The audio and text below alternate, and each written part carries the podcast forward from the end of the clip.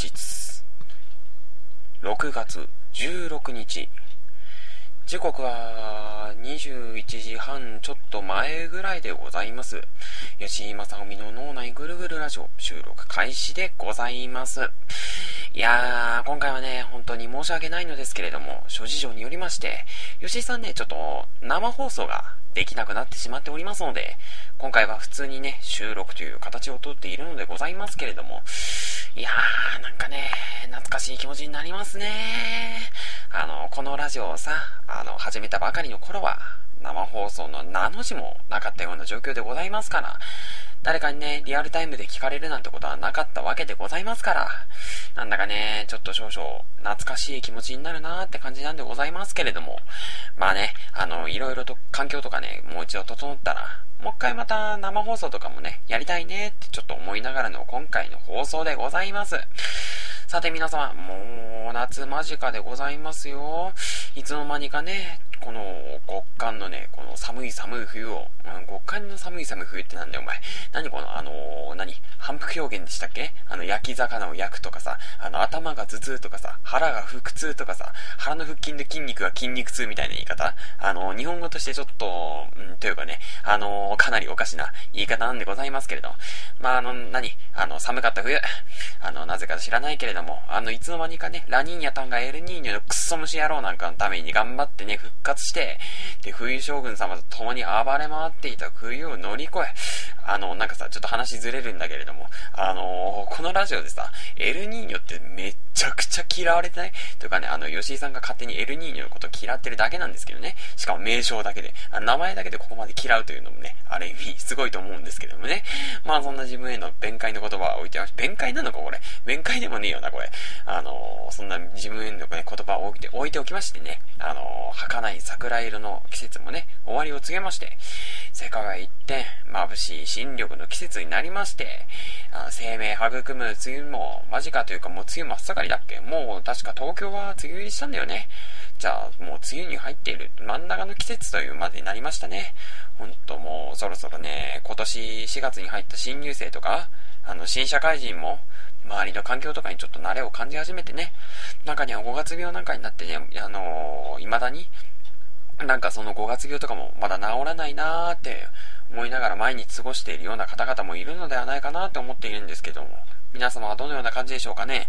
まあ、吉井さんはあれですよ。一年ブルーに染まってるような、ね、本当にもう、一年中が治ることのないような5月病のような人間なんでございますけれども、あれですよ。あの、新入生になったりね、新社会人になったりで気合入ってね、やる気に満ち溢れていたのが、思っていた環境と違ってね、そのギャップで、で、やる気がなくなってしまうのが5月病の根源にあるものなんだそうでございますけれどもね。まあ、吉井さんはもうあれですよ。あの、一年中、あの、病気みたいなものでございますけれども。あ、違いますよ。あの、確かに、確かにね、あの、吉井さんはね、あの、一年中パッパラパーのね、脳みそいかれてる病気でございますけれども、今違いますよ。今言いたいのは、あの、一年中5月病的な何らかの病気みたいなものだっていう話でございますから、あの、まずね、梅雨入りをしまして、で、雨ばっかりでじとじとした空気にね、こう、やる気をなくしてしまう6月病。で、暑くなった気温に対してやる気をなくす7月病。で、夏休みが終わってしまうことに絶望してね、このやる気をなくしてしまう8月病。で、せっかく夏休み前までにね、ある程度慣れを感じることができたのにね、夏休みというこのくっそ長い夏休みというの、この休み期間？で、しばらく会わないうちにね、また同じ人間に対して人見知りを感じてしまってやる気を失う9月病。で、夏が完全に過ぎ去ってね、秋の言い表すことのできない虚しさ、あれを感じてやる気がなくなる10月病。で、いよいよ冬将軍がこう攻めてきてね、本格的に寒くなってやる気がなくなる11月病。で、みんなも経験するようにね、あの世の中クリスマスシーズンであ浮かれてる中、俺は一人寂しく、で、ため息ついてやる気がなくなる12月病。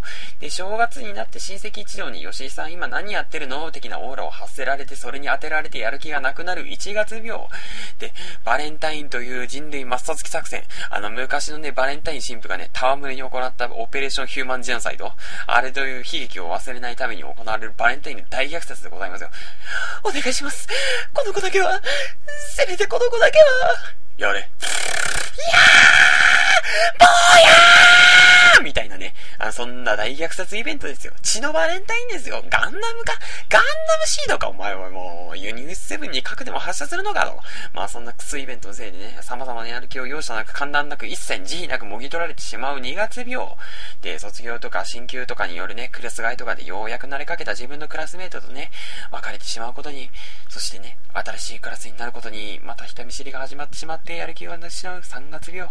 で、4月という新しい年度に、こう、期待を膨らませている人々を見てね、フレッシュさを感じて、感じちゃってね、ああ、自分は、濁っているんだな。なんて改めて自分のウジ虫みたいな存在に絶望を始めるよ、4月病と。まあ一年中、ちょっとした鬱感を感じているんでございますよ。ごめん。ごめんね。あのー、ちょっといいあ、ちょっとね、2つ3つぐらい突っ込みたいんだけどさ、まずお前ただ単にやる気のないのを何らかの理由こじつけてサボりたいだけなんじゃねえかと。ただやる気ないことをごまかしてるだけなんじゃねえかと。それとね、あの、2月だけやたらと長い。あの、2月の恨みつらみが本当に重たい。なんだよ、バレンタイン新聞が戯れに行った大虐殺とか、そんな事実はありません。そんな殺戮をね、記念日にするとかね、常識的には、常識的にね、こうありえないでしょ。そう。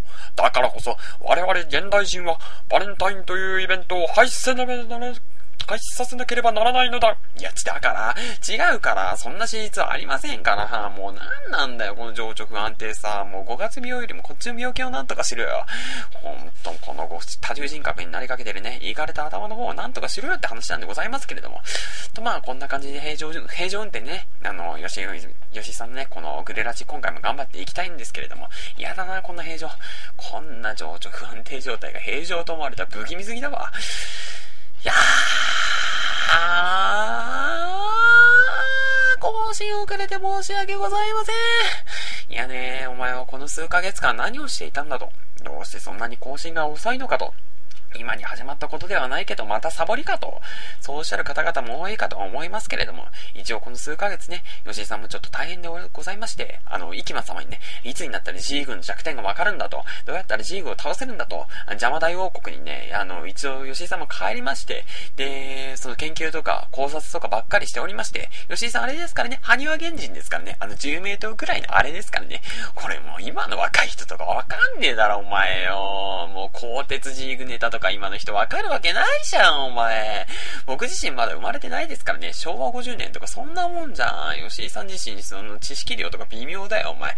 なんでそんなものネタに持ってきたんだよ、お前。もう違いますからね。あの、ギルガメスとバララントのね、100年戦争で吉井さんはギルガメス軍に参加していただけですからね。で、あの、吉井さんが、あの、味方の基地を強襲するというよくわからないね、作戦をね、遂行しまして、で、あの、その作戦の間中で、間の中でもう、軍の最高機密を見てしまったからから追われる身となりまして、つい最近まで逃げていてほとぶり冷めてきたからこうしてまたラジオ、ボトムズじゃねえかよ、お前何もうむせたいの？あの、戦いは飽きたの？だからね、ちびっこにわからないネタはあれほどやめると言っているだろ、本当にもう。なんでさ、さっきからこう、昭和のロボットアニメばっかり取り上げてくんだから、本当にもう、こうさ、リスナーの方々を置いてけぼりにするネタ本当にやめておけよ。というわけでね、またいつも通り吉井さんが話したいことをね、見失いかけているのでね、あのー、無理やりこう軌道修正をいたしますけれども。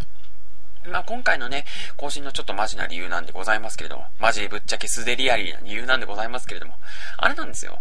あのー、引っ越しをしておりまして、あの、皆さん最初の方の放送とかさ、あの、生放送やってた時とかさ、あのー、ガタタン、ガタタン、ガタタンって音が入ってたと思うんですけれども、あの、銀河鉄道の走る音。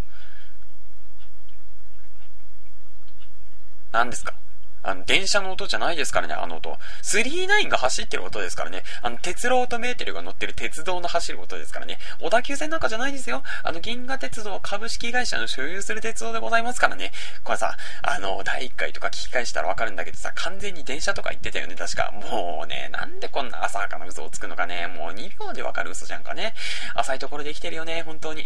で、まあ、とにかくその電車目の前に走っている、あの、代々木の家から引っ越しをいたしまして、品川区に住むことになったんですよ。これがまあ、いろいろあるんでございますけれども、あのー、新聞社の量にね、今ちょっと生活をしているわけでございまして、この理由がですね、あの、新聞屋で、こう、働く代わりに、この春から新しく通う、通うね、吉井さんの学校の学費を肩代わりしてくれるっていうことで、あの、吉井さんにも学びたいことがあったんで、まあ、これに飛びついたわけでございますよ。あのー、吉井さんにもね、一応やりたいこととか夢みたいなものがありますから、この吉井正臣には夢があるってこう、叙々的なノリでね、まあ言いませんけど、言わねえのかよ、お前よ。あー、なんかさ、この話してるとさ、あれじゃない？あの、吉井さんっぽくないよね？あの、基本さ、後ろ向きで気持ち悪くて、ジメジメ新聞っぽくてさ、近づくとこさ、なんかもう耳から垂れてきた変な液体のような匂いするのがさ、吉井さんでしょ？あの、この世に存在するありとあらゆるマイナスイメージの権下が吉井さんでしょ？あの、完全に真っ暗な闇ってなったら、そこまで突き抜けてるなら逆にかっこいいよマジで、みたいな感じなのにさ、あのー、吉井さんの場合はさ、薄暗い感じだけという、あの、晴れた日の光がさ、あのー、10万ルクスって光量で、で、満月の夜が0.25ルクスっていう話らしいんですけれども、あの、吉井さんの周りだけ昼間でも、あの、1万ルクスくらいの、あの、昼の日陰くらいの、なんかちょっと暗いよね、くらいの中途半端な薄暗さなんでしょ、お前。そんな吉井さんが夢とかマジ笑わせんな、お前。お前あれなんだろ？あの、夢は夢でも陰夢なんだろ？朝起きたらパンツが湿っててね、そしてあの、とんでもなくエロいイベントは全部夢だったなんてね、再確認してがっかりして、それでもすげえエロくて現実じゃ味わえないイベントだから少し嬉しくなっちゃう。ちゃうんだろう。あマジレスするとですね、吉井さんだって人並みにちょっとなりたいもんだってありますよ。まあね、こういう夢みたいなことを軽々しく言うのはね、なんだか軽いようにも感じますし、あの、夢っていうのはあまり口に出すものではないという言葉をよく聞きますけれども、まあ、吉井さんはあれなんですよ。夢はでっかくね、宇宙飛行士の、の、飛行の際に着用するおむつを作る職人さんになりたいね。あの、吉井さんのようなね、ゴミ虫にはね、ヒーローのように眩しい仕事でございますよ、ええもしくはあれね、あー、でもこれ無理かな、ちょっと。あの、これになれるのはね、ちょっとエリートだけですから、吉井さんにはちょっと無理だと思うんですけれども、もしも叶うのだとしたら、もしも、もしもですよ、もしもの話で、もしも叶うのだとしたら、あの、カップ焼きそばのね、湯切りをしている時にシンクをポーンって鳴らすあのお仕事をしたいですね。あれで人をびっくりさせてカップ焼きそばの麺を落とさせる職人さんになりたいね、僕は。まあそんな話は置いておいて、とにかく新聞屋でございますよ。原付乗り回して、新聞を配達するお仕事ですよ。えー、さっきのカップ焼きそばのくだり、一切突っ込み入れませんよ。で、まあそこの寮にね、あのー、引っ越しをして、で、いろいろバタバタしていたせいでね、ちょっと更新遅れてしまいましたよ。本当に申し訳ございません。でですね、あの、今回の話なんでございますけれども、またワンパターンだな、お前は。困ったらすぐそれをネタとして取り上げるよな、とか周りにちょっと言われるかもしれないんですけれども、そろそろね、あの、この話し続けてると、あの、黒いスーツで黒いサングラスかけたメインブロックみたいな人たちに取り囲まれてね、抹殺されないかとか心配なんでございますけれども、あの、思うんだけどさ、あの、またちょっと話ずれるんだけど、あれだよね、あの、昔小さい頃にさ、吉井さん、あの、メインブラックの1だけ見たことあるんですけれども、冷静になってさ、今ちょっと考えて。てみるとさ、結構あれエロいというかさ、卑猥というかさ、陰美というかさ、いろいろな意味でやばいよね。だってさ、だってさ、冷静になってちょっと皆さん考えてみてくださいよ。エージェントの二人いるじゃないですか。あのー、ウィル・スミスとトミー・リー・ジョーンズのエージェント、あの二人。あの、エージェント J とエージェント K の二人のコンビでしょ？二人合わせてエージェント JK じゃないですか。二人はエージェント女子高生でございますよ。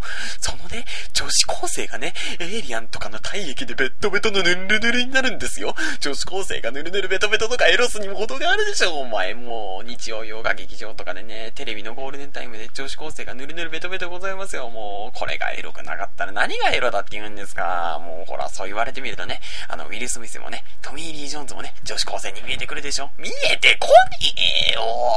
なんなんだよ、その飛躍したもう妄想力は。もう、中学2年生のレベルじゃないかよ、それも本当によ。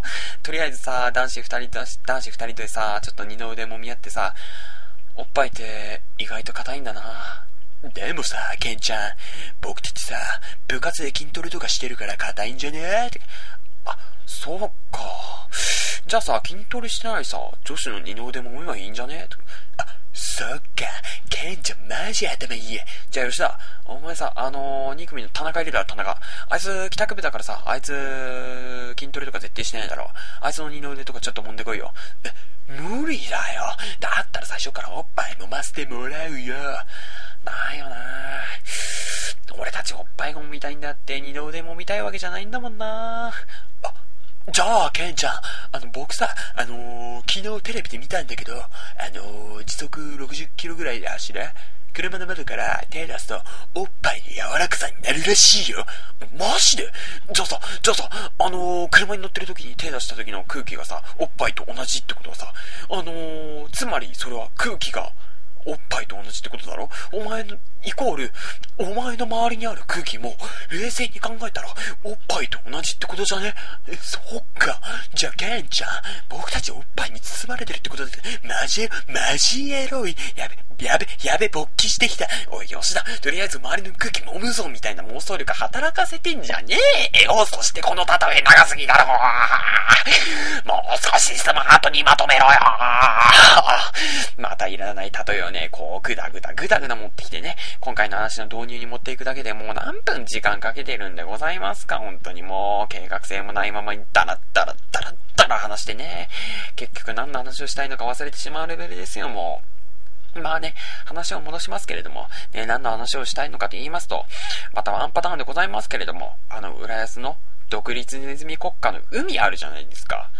あの、ネズミ国家が貿易とかに使ってる海、あの、近くに、近くにさ、こう、ネズミ税関とかがあってさ、あの、鬼通関士の異名を持ってる、もう随分年食ってるね、あの、俺は、この道一筋35年だからな。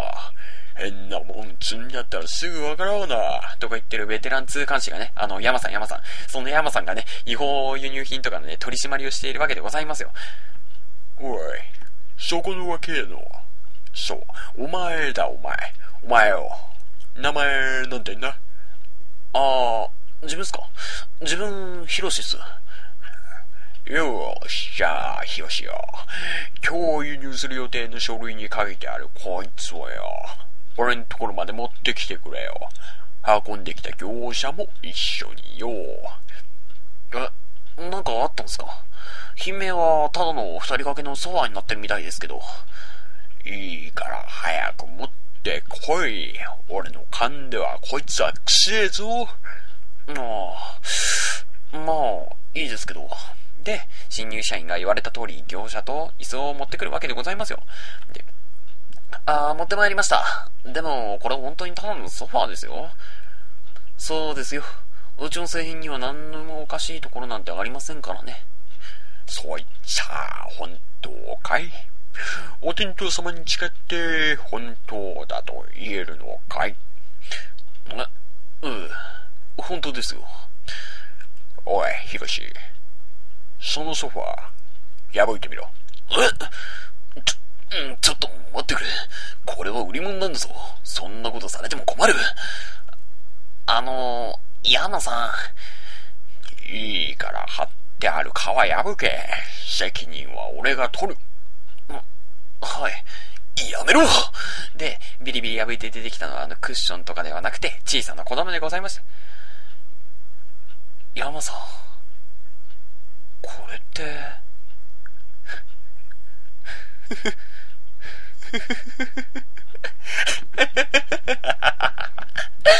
負けたよ。さすがは噂に聞く山さんだ。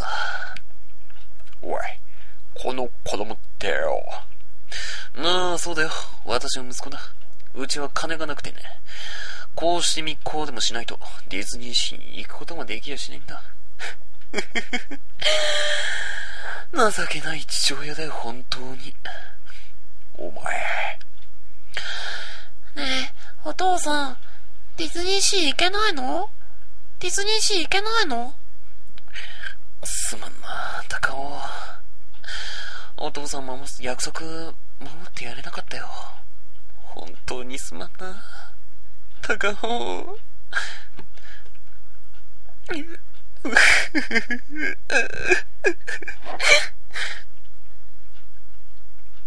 ねえ、山さん。ちょっと、かわいそうじゃないですか。何か問題があるもの輸入すんなら全力で止める。それが俺たち通関士の仕事だろう。甘えは捨てろ。山さん。山さん。俺、正直山さんのこと見損ないました。そんなに厳しくしなくても。おい、ヒロシ。俺はもう、年食っちまったんだわ。はい？年は取りたくねえよな。たまに目がかすんじまうわ。前が見えなくなっちまうんだよ。それによ、記憶も弱くなる。すぐ忘れちまうんだよな。5分前に会った時とかすんぐ忘れちまうんだよ。一回トイレ挟むだけでねもう帰ってきた時には何やろうとしてたのか忘れてたりとか、そういうような健忘症みたいなものが出てくんだよな。それが、どうしたんすか？俺はもうよ、ソファーの中に何が入っていたのか忘れちまった。皮を破ったことまでは覚えてるんだけどよ。何があったのか忘れちまった。だからさ、もう一回確認しなきゃいけねえんだけどよ。霞目で前が見えやしねえ。あ山さん。だから、ヒロシよ、お前が確認してくれや。そのソファーには何がある？何も、何もありませんでした。そうか。空振りか。なら、これは俺のミスなんだ。おい、お前さんよ。変な疑いでソファー壊して悪かったな。弁償しなくちゃいけないな。俺よ。こんなもんですまねえが。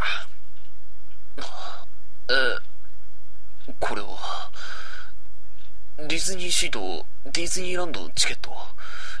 しかも、2枚ずつ。弁償しなきゃなんねえんだけどよ。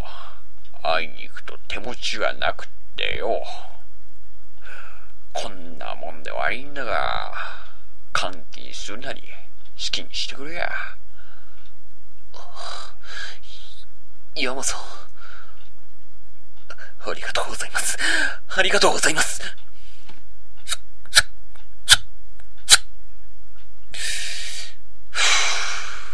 やれやれ。山さん、さすがっす。さあな。わいが何のことだかわかんねえや。ただよ。で、あの、一回ここでさっきつけたタバコをね、大きく吸いまして。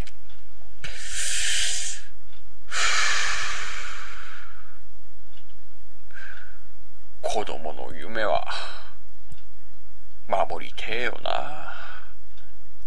ってことで有名な通関士の山さんのいるディズニーシーですよ。長えよ、そしていねえよ、そんな通関士。もう意味わかんねえよ、本当に。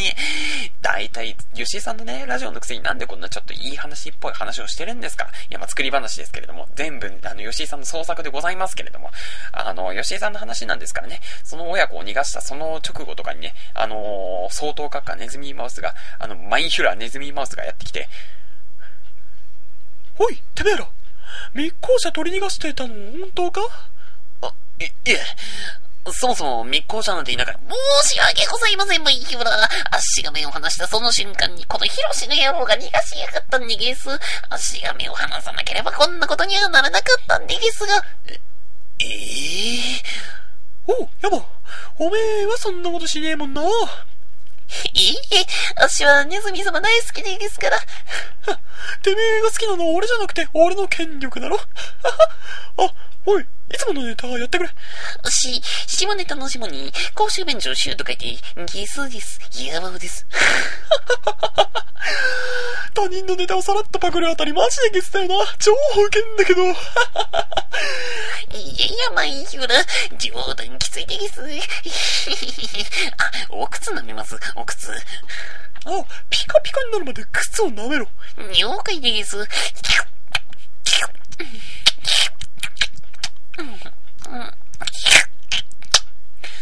で、密航者を連れてきたのはてめえかおい、お前、一族老頭を粛清してやるから、今からこっち来い。おい、山、てめえはちゃんと仕事しとけよ。了解でゲス。ゲス、ゲス、ゲス、ゲス、ゲス、ゲス、ゲス。山さん山さんで、ヒロシがこう、ネズミに、ネズミにね、こう、ヒロシが連れて行かれまして、で、ネズミの気配がしなくなったら、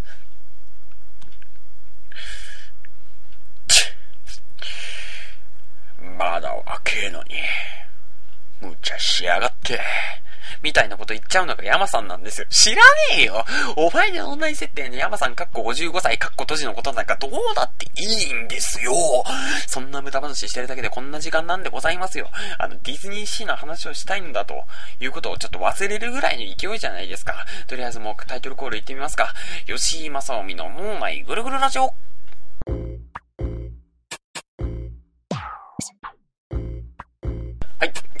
けで始まりました。吉井正臣の脳内ぐるぐるラジオパーソナリティを務めます。吉井正臣でございます。よろしくお願いいたします。で、まあ結局話せずじまいだったんで話しますけれども、ディズニーシーの話でございますよ。本当にもう、オープニング長すぎたって話ですよね。フランスの独立国家、ね、独立ネズミ国家のね、海でございますよ。あの話をしたかったのに、お前どんだけ話してるんだって、25分くらいあれで話してますからね。とまだ話に入るだけの概要でお前そこまで持ってくって、どんだけ、どんだけお前のさ、あのー、タイムシフト的なものがさ、狂っているんだと。まあそんな話でございますけれども。あのー、何貿易とかに使ってるあの海でございますよ。山さんがあの事件の後にね、だから通関して山さんかっこ年齢55歳かっこ年の話はどうだっていいんだっつってんだろうがお前はよえー、大体ね、あの、吉井さんは通関士がああいう荷物をチェックする仕事かどうかってわかんないですからね。つか間違いなく通関士の仕事ってあんなのじゃない。あれはまた別に役職の仕事だと思う。うん。まあね、これ以上話をしてしまうとね、てしまうので、また25分の再来になってしまうので、ちょっと強引ですけど、話を戻させてもらいますね。あのさ、あのー、何先日、まあ、5月後半くらいの話なんですけれども、あの、吉井さんのね、住んでるあの、新聞屋の寮でですね、まあ、慰安旅行ってのだとまたちょっと表現が変わってきそうなんですけれども、あの、寮生全員にちょっと行ってこいということで、あの、ディズニーシーのチケットをもらったんですよね。吉井さんだけでなくて他の寮生も全員で。で、みんなで仲良くディズニーシーに行きましょうと。そんな話になりまして、男10人むさ苦しくディズニーシーという、ディズニーシーにね、ちょっと行こうという話になりまして、で、吉井さんはまあ行かなかったんですけれどもね、行かねえのかよ、お前よ。そこは行くべきだろ、お前。行かねえのかよ。いや、まあ当然じゃないですか、お前。だって吉井さんですよ、お前。普通に考えたらさ、いや、行くかもしれないですけど、まあ、こう、吉井さんですよ。誰と、誰だ誰と何？他の誰でもない。吉井さんでございますよ。普通行かないに決まってるじゃないですか。吉井さんがここでね、行く人間だったら間違いなく高校3年目の文化祭を一人で準備するようなことになるような人望の薄さにはならなかったんですよ。とにかくそれでまあ行かなかったんですけれども、正直さ、行ったってだって仕方なくない？あのー、吉井さんのね、個人的な見解なのでこれは、あの別に陥れたいとか、あのー、なんか陥れるじゃねえな、貶めるか、貶めたいとかさ、そういうことを思っているわけじゃないことをあらかじめ知っておいてほしいんですけれども、ディズニーシーってさ、存在する意味がわかんないんですよ、そもそも。いや、だってあれじゃないですか。あの、ディズニーシーのアトラクションってさ、ぶっちゃけるとさ、正直微妙じゃないですか。いや、まあ最近のディズニーシーはさ、行ってないので全然詳しいことはよくわからないんですけども、わからないのに話題に出すなんて感じなんですけども、まあそのあたりを置いておいて。なんかさ、あのー、何ディズニーシーのアトラクションで遊ぶんだったら、普通にどっか遊園地で遊んだ方が楽しいと言いますかね。あのー、なんていうかさ、あの、ディズニーシーのアトラクションってさ、水いっぱい使ってるじゃないですか。あのー、何に関してももう、海しいっていうことだけあって、ちょっと水をいっぱい使ってるって感じじゃないですか。確かにさ、水使ってるからさ、確かに、うわーってなりますよ。なりはしますけど、なんかそこ止まりっていうかさ、わかんないかな。あの、ディズニーランドはさ、まあ普通にさ、あの、水とかを、まあ使ってるやつもあるけれども、まあ基本的には使わないから、あの、普通になんかもう、クオリティを重視してるというかさ、普通に楽しいアトラクションいっぱいありますけれども、ディズニーシーはなんというかさ、こう、出落ちというかさ、なんていうかもう、なんだろうなちょっと微妙なニュアンスというか、あんまり、あんまり言い過ぎるとなんかちょっと、あの、いろんなところから批判が効きそうというかさ、まあこれだとなんかディズニーシーの悪口悪口ばっかり言ってるだけみたいだな、パレードね。あの、アトラクションはディズニーランドの方が面白いけれど、パレードは水を使ったギミックとかでね、あの、ディズニーシーの方が面白いと言いますかね。まあそんな感じじゃないですか。あとショッピング。あの、お土産の買い物もね、ディズニーシーの方が豊富だという話はよくありますよね。なんか吉井さんそういう話を聞くけど。さ、これはあくまで吉井さんの個人的な話だから、あの、本当に個人的な見解だからね、あの、本当に本気にしたりとかしないでほしいんですけれども、あの、本当にね、あの、うん、なんか今になってちょっとあの黒いスーツで黒いメガネの人を怖がってるわけじゃないですよ。怖がってるわけじゃないですけれどもまあちょっと言わせてもらうとそれだけじゃんだって。例えばさあのー、何？お土産いっぱい買えるじゃんとかさそういう反応されるかもしれませんけど。じゃあ何なのお前ら。お前らは誰かに渡すお土産を買うためにねあのわざわざ東京から浦安までこう電車賃払って出かけてで高い入場料を払いましてで中で買い物するのかって話になるわけじゃないですか。だって入場料だってバカにならないよパスポート1枚買うの確か5600円とかそんなもんでしょ。5600円払ってさで電車賃往復吉井さんのから大体1000円。どんなに頑張って1000円1000円行くんですよ。どんなに頑張ったとしても舞浜まで。あの往復でですね。あの東京の郊外の八王子の方とか例えば住んでる人とかになったらもっとかかるわけじゃないですか。あの東京だったらまだいいんですよ。あのこれが神奈川とかさあの栃木とかその辺りの方に行ったらもっともっとかかるわけですよ。それなのにわざわざ千葉の浦安まで出かけてで5600円払ってもうそれだけで1万弱ですよ。で、うん、うん、かかる人はね1万弱かかるじゃないですか。で高い入場料とか払ってまで中で買い物するのかって話になるじゃないですか。行くのに1万円かけてんのにまたお前中で高い買い物をするのかと。そんな話になるわけでございますよそれだそれだったらさあの渋谷とか町田とかにねあのディズニーストアってあるんですからそこら辺で買えばいいじゃないと吉井さんはそう思うわけでございますよネットのオークションとかもあるんですから買えばいいじゃないとそういう話ですよもしくはのび太からねおう、のび太、こいつ借りてくぞ。嫌だよジャイアンに渡すと盗まれるんだもん盗んでいるんじゃない。永久に借りているだけだ。とか言って巻き上げればいいじゃないですか。まあ最後だけちょっとのび太くん探さないとダメですから面倒ですけれども、いや、探すとか探さないとかそれ以前の問題です、問題ですからね。あの、のび太くんなんてまずいませんから。うーん、まあそんな感じでね。うん。あのー、まあとにかくディズニーストアとかで買ったりとか、あの、オークションで買ったりとか、そういういくらでも方法はあるわけじゃないですか。で、あのー、肝心のパレードなんですけれども、吉井さんね、あの、昔からね、パレードってあんまり興味ないんですよね。パレードってさ、あの、そもそも何すんの？あの、基本踊るんだよね。あの、真ん中にさ、鉄の棒が立っているステージとかでさ、ミニーとかデイジーダックとかがさ、こう、くねくねってさ、あの、艶っぽい動きをしながらどんどん脱いでいくんでしょ。で、音楽、音楽に合わせながらさ、いろんなところをあらわにしていくんでしょ。で、なんかくねくね踊って、メスのフェロモンとかめちゃくちゃ放ちながら、で、ドナルドあたりがその妖艶さにちょっと我慢できなくて、おいおいとか言いながらね、あの、ミニーとか押そうとするんでしょ。で、怖い人たちに取り押さえられて、舞台裏まで、あのー、ドナルドとかが、あのー、連れてかれて、で、ミッキーとかに説教されてるんでしょ。おいてて、なんで売り物に手出そうとしてんだよ、ボケ出すが。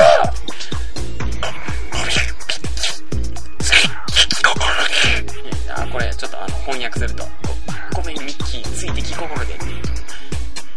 お、ごめん、ミッキー、ついてき心で。出来心じゃねえだろ、ダバハズが。てめえが金玉もぎもぎフルーツしてやろうが。もぎもぎしたさ、金玉を魚にもぐもぐさせてやろうが。か、なるんでしょなんだそれ。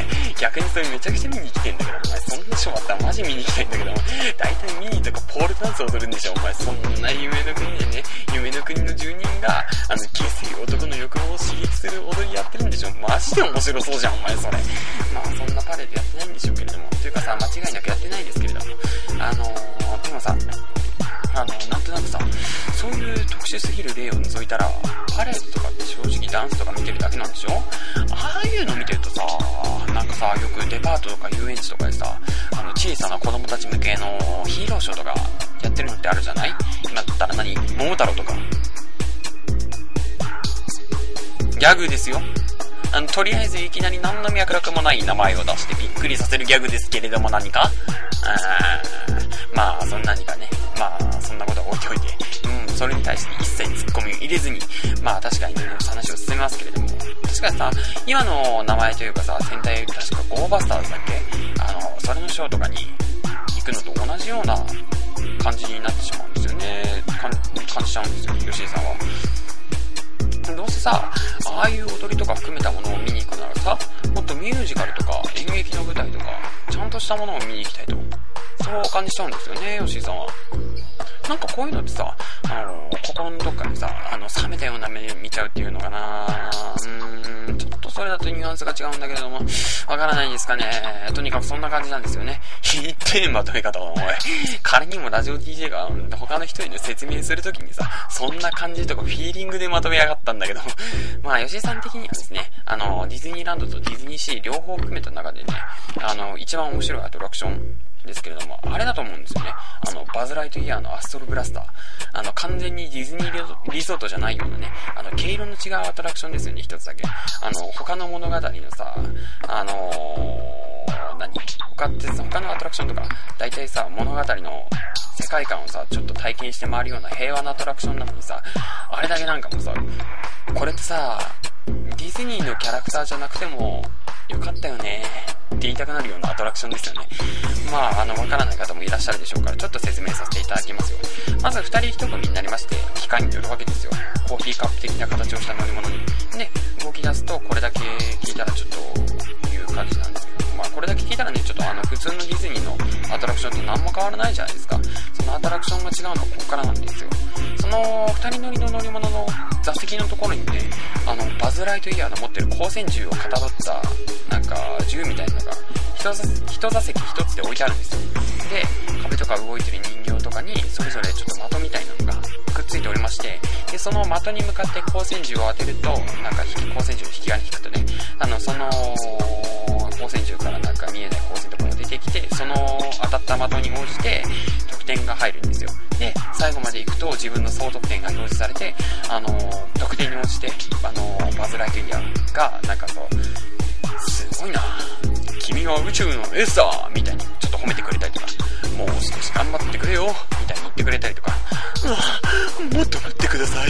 私のアナルをもっと攻めてください。おい君、いつから見ていた？とか、あのー、なんかちょっと、あの、新しい性癖を教えてくれたりとか、まあ最後にはしないですけれども、言ってくれまして、要はですね、あのー、動く乗り物に乗って射的やってるようなものですよ。ただ、あのー、その光線銃から出てくるのはレーザーみたいな光なのでちょっと見えないんですよね。売ってる側には何にも。で、当たったらなんか銃が震えるらしいんですけれども、それもなんだかなよくわかんねえなーって感じになっておりまして、当たってんのか当たってないのかもわからない状態なんですよ。で、その当たってるか当たってないかわからないような中途半端さ加減とか、あの、ディズニーランドに持っていくにはちょっとあまりにも、なんか、なんていうかもう、ゲーム性が飛びすぎてるんだけど、あの、一般的なゲームセンターとかに持っていくには、なんていうかちょっと安っぽすぎるというか、チープすぎる感覚と言いますか、あの、中途半端さ加減がものすごい大好きなんですよね、吉井さんは。あの、高校時代の話になってしまうんですけれども、あの、卒業遠足というようなものが、吉井さんの学校にはありまして、5月の半ば頃、うん、半ば頃とかそんなもんかな。我が高校の3年生全員で、ちょっとディズニーランドかディズニーシー好きな方に行っていいよっていう学校でいうことになりまして、当時割と仲の良かった僕含めてね、4人組とかで、あの、ディズニーランドを回ろうって話になりまして、大体の連中はね、カップルとかで一緒にシーに行こうとかってなってる中ね、男4人組のね、のちょっと汚い面の連中がですよ、ランド回ってるんですよ。制服着てなかったら不審者ですよ、こんなの。あの、夢の国、夢をね、破壊しに来た死者ですよ、本当に。吉井さんに至ってはね、あの、常に PSP 持って連合 VS ザフトっていうガンダムのゲームやってましたからね。しかもなかなかの音量出して、あのビーム発射してキャラクターが、あたねーとか言ってるのが聞こえるんですよ。オペレーターの女の子がね、あの、かっこよかったですとか言ってるのを聞いてニヤニヤしてるとかもう犯罪なんてレベルじゃないですよ。あの、夢の国永久追放のレベルですからね。で、あのー、その4人で一緒にね、例のアストロブラスターに乗ろうっていう話になったんですよ。吉井さんもゲームを一旦やめて、で、アストロブラスターに乗りまして、で、何？あの、そのアストロブラスターを前に経験して、俺、このアトラクション得意なんだよとか言ってたやつが、じゃあみんなでスコア競おうぜって話になりまして、で、みんな口々に、えー、お前有利すぎじゃんとか、そういうこと言ってましたけれども、なんだかんだで結局みんなでさ、あのー、一緒に？スコアを誓う、あの、競うことになりまして、で、最大10万点とからしいんですけれども、初心者のみんなはだいたい1万点とかで、それぐらいなんですよ。で、その、得意だって言っていたやつのスコアが5万点とかで、これはそいつの優勝かなーとかなってた時後に見た吉井さんのスコアが7万ちょいね、もう明らかにそいつの優勝でいいんじゃないみたいな空気の中からの吉井さんのスコアリングで一気に微妙になる空気感で、うわー、あの、こいつ、ここは経験者のやつ。形さみんなで文句ブーブー言う空気だっただろ俺ちょっと文句言っちゃったじゃんみたいな。あのー、お前そこまでやったらちょっと逆に引いちゃうんだけどみたいな。あのー、同じ初心者だから何も文句言えないんですよねそんなよくわからない空気に包まれましたとさ藤井さんのトラウマねというわけでねどんなわけかは知らないんですけれどもディズニーシーはカップルがイチャイチャしすぎててうざいそうですよ。全部何もかも嫉妬でございますよ。もうランドもいっぱいカップルいますけど、それ以上に C の方が多いように感じたモテないユジーさんからの嫉妬の炎です。MV ですよ、MV。アトラクションがね、うんぬんはね、もう、所詮おまけというか、こじつけですよ。嫉妬嫉妬、はい、嫉妬嫉妬。というわけで今回も最後まで聞いてください。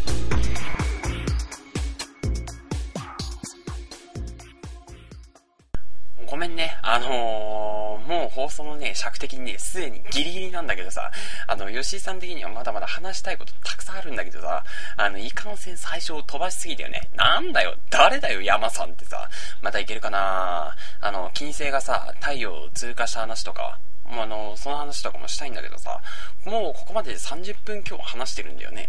あの、ちょっと吉井さん的に反省しなきゃと思ったことなんだけどさ、このところさ、あの、1時間オーバーとかあったじゃない？結構。あれ、編集していつもの音質とかにしたらさ、アップロードできるファイルの容量の上限軽くオーバーしちゃうんだよね、あのブログの。あの、そのあたりの調整とかあるからね、割と早めに終わらせようかと思ってるんだよね、最近。じゃあね、軽くお便りだけ読んで終わりにしましょうか。えー、忘れてる方も多いんでしょうけどれども、あの、前回、大したこと言ってないけどかっこよく聞こえる言葉みたいなのを募集して、あの、英語だね。かっこよく聞こえる英語か。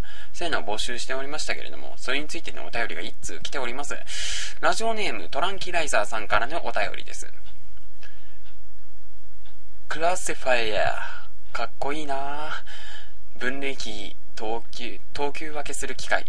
平たく言うと古いの、まあ、過去まあスクリーンのでっかい版だけど、あと鉱物にはかっこいい英名がたくさんある。日本語名は見た目で付けましただけど、英語はかっこいいってのが結構ある。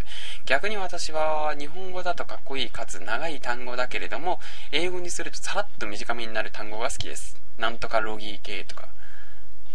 で、あの PS。フェイスとかには、あの、落ち合う、出会う、顔を合わせるの動詞があるので、アーミーが穴ずかし、使ってなくもない。鉱物かうん、そう。鉱物の英語とかっていうとさ、ヘマタイトとか？あの赤鉄鋼。確かにヘマタイトとかでもさ、悪くはないんだけどさ、なんとなく吉井さんは日本語のままの感じの方が好きだな。だってさ、なんとなくだけど、あれじゃん？あの、鉄鉱石とか思い出してもらうとわかる？かなーってちょっと思うんですけども、あのー、なんとなくこっちの方がさ、あの、な、なんだろう、武骨というかさ、石って感じがするというかさ、なんかもう、荒々しい感じというか、無機質な感じが漂ってきませんかね？鉄鉱石ってアイロンあー、アイアン、アイアン？アイアン？それだと生成し終わった鉄なのかな？アイアン、オレアイ、アイランオレかなうーん、ちょっと鉄鉱石って比べてみてよ。うん、絶対こっちの方がかっこいいというか、なんか武骨な感じが漂ってくると思うんだけどね。それと、な、何やロギー系系統でしょ？何？あの、イデオロギーとかそんな感じかな確かに悪くない。なかなかいい響きだ。70点ってところじゃろうかの誰だよお前。なんか変なの出てきた。もうなんだか鑑定士みたいな変なおっさん出てきたわ。もう、結局判断してるのも吉井さんだしね。で、あの、 face だけど、これね、吉井さんね、あの、中学2年生くらいの頃にマジで言ってた。あの多分本物のね、 SWAT部隊とか陸軍レンジャー部隊とかさ、ああいう人たちってさ、フリーズって言ってるんだろうね。で、 freeze とか言ってるんだけれど、向こうの人たちの発音良すぎて、 face って言ってるように聞こえてしまうんだろうね。あれじゃん。だって、 face down とか下向きっていうそういう意味だけど、確実に立てこもり犯の部屋に入る、突入するときに使ってるよね。フェイスガードとかもう、なんか大量破壊兵器的な何かの名称だよね、お前。リトルボーイ、ファットマン、フェイスガードってあってもおかしくないだろ、もう。この光るセンスがやばすぎるね、本当にもう。すげえ不謹慎なこと言ってる気がするんだけど、お前。なんかこれさ、各方面からマジで怒られそうで、本当に怖いんだけど大丈夫かな？あんまりあげたらいけない兵器の名前とか出しちゃったけど、本当に怒られたりしないかな、本当に。まあね、あのー、そもそも怒るような何らかの団体がね、吉井さんごときのラジオなんか聞かないから大丈夫でしょ。あの、インターネットポリスメンもね、吉井さんなんて一小市民はノーマークでしょ。ざまみろ、おちんちん、おちんちん、大人なのに子供のチンチン。はい、ポッドキャストだだっつうの、本当にもう、もしかしたらさ、こう iPod とかにさ、入れてさ、こう iPod ですよ。iPod とかで超、超押され全開なアイテムでね、あの、大観山とかをね、肩で風を切ってさっそうと歩きながら聞いてる人ももしかしたら、もしかしたらワンチャンいるかもしれないでしょ？もう、その人たち無事切れですよ。おもむろに iPod をポケットから取り出して地面に叩きつけてヒールのかかとでズガーンと一撃ですよ、本当にもう。iPod を容赦なく破壊しに来てますよ。そうして破壊した iPod の代わりにもう一台 iPod を買う羽目になって、いくらかのお金が吉井さんの懐にね、謝礼金として入ってくるんですよね。まあ嘘なんでございますけれども。てかさ、このラジオいろんな人が聞いてるんだよ、本当に。あの、あのさ、吉井さんのリアルの知り合いもさ、何人も聞いてるんだよね、これ。もう人間関係的におかし、おかしなことになってしまいますよね、本当に。てかさ、あの、この前驚いたんですけれども、あの、吉井さんの小学校からの友達の、ね、あの、お姉さんが、このラジオを聞いたとかいう話を耳にしまして、正直ね、あの、そのお姉さんとはあんまり絡んだりとかもしていないんですよ。あの、うちにも姉が一人いまして、で、姉同士、弟同士で仲良くなったりはしてたんですけれども、その兄弟間でなんかちょっと遊んだりとかはしなかったわけですよ。だからぶっちゃけどんな人なのかちょっとよくわかってない感じでございますよ。知り合いと顔見知りの間と言いますか、端的に言うとほぼ他人でございますよ。なんかもう人間関係的に嫌なやつ全開の話し方してますけど、ほんと、とにかくほぼ他人の女の子でございますよ。もう女の子ですよ、本当に。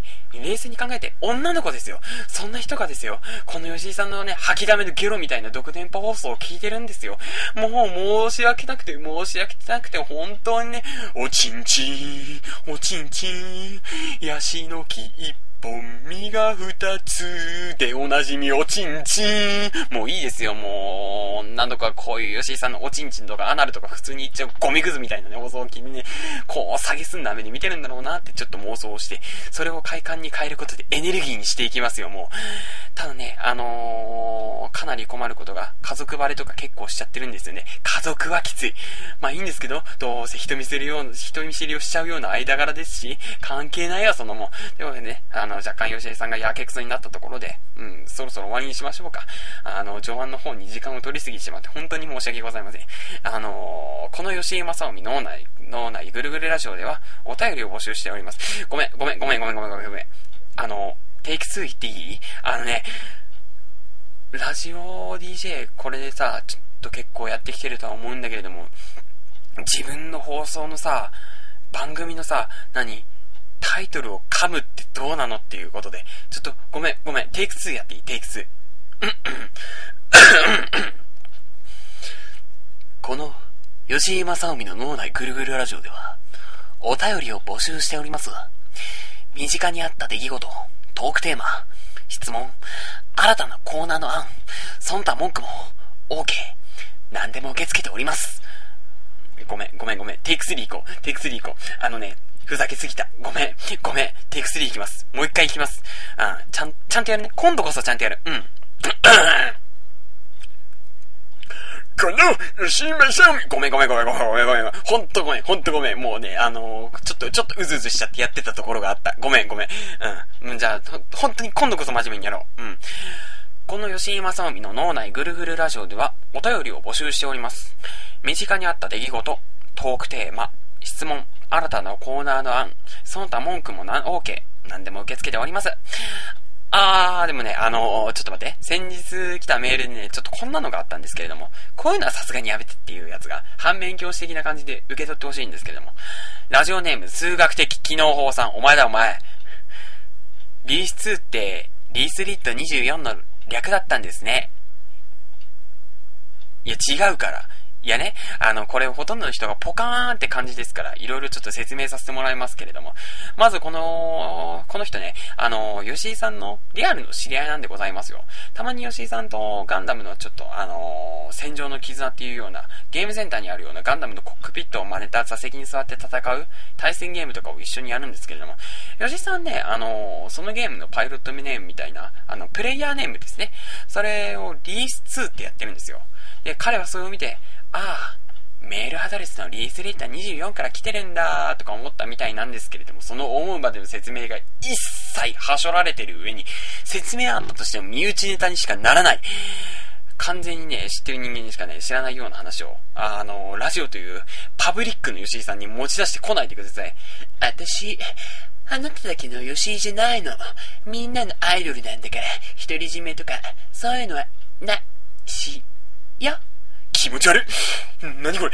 自分で言って鳥肌立つくらいちょっと気持ち悪い。うーんとね、うん、それとですね、あのー、もう一件こんなの送られたら困るようなメール。ラジオネームがないからね、ちょっと下の本名、翔平さん。お、は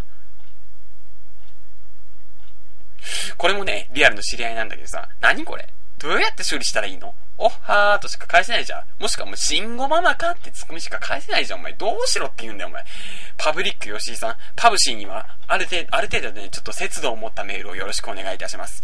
というか、今回読んだね、読んだね、この3人と共通点に、ラジオネームを書いてくれない。呼び方とかも困っちゃうのでね、ちゃんとラジオネームは書いておくこと。そうだね。あの、懸命にラジオネームを書くということで統一しよう。で、本文の一番初めに普通歌とかさ、コーナーとか、何に対して送ってるのかとか書いてくれると結構楽でありがたいです。あーまあ、そもそもお便りが来ないんで、そんなこと関係ないんですけれども、へで、お便りの宛先は、グルラジオアットホットメール .co.jp グルラジオアットホットメール .co.jp スペルは gururadio アットホットメール .co.jp です。皆さんお便りどんどん送ってください。吉井さんはね、あの、スカイプなんかもやっております。d スリット24で検索してくれたら多分出てくると思います。うん、出てこなかったらひらがなで d スリットってやれば出てくると思うんで、あの、お気軽にコンタクトをお願いします。えー、スペルは WREATHLIT24 ですね。24アラビア数字の24ですね。で、さらにツイッターなんかもやっております。こちらも d スリット24 WREATHLIT24 ですので、あのお気軽にお声掛けしてください。他にもミクシーとか、こえ部とか、ピクシブとか、いろいろやっておりますけれども、割愛で。さて、というわけでね、久しぶりのラジオの更新でございましたけれども、どうだったかな？やっぱりね、こうやってラジオで話するの面白いよね。終始ニヤニヤしっぱなしでしたからね。うーん、できるだけ早めにね、ちょっと更新とかできたらいいなということで、今回はこれでおしまいです。最後まで聞いてくださってありがとうございました。次回も最後まで聞いてください。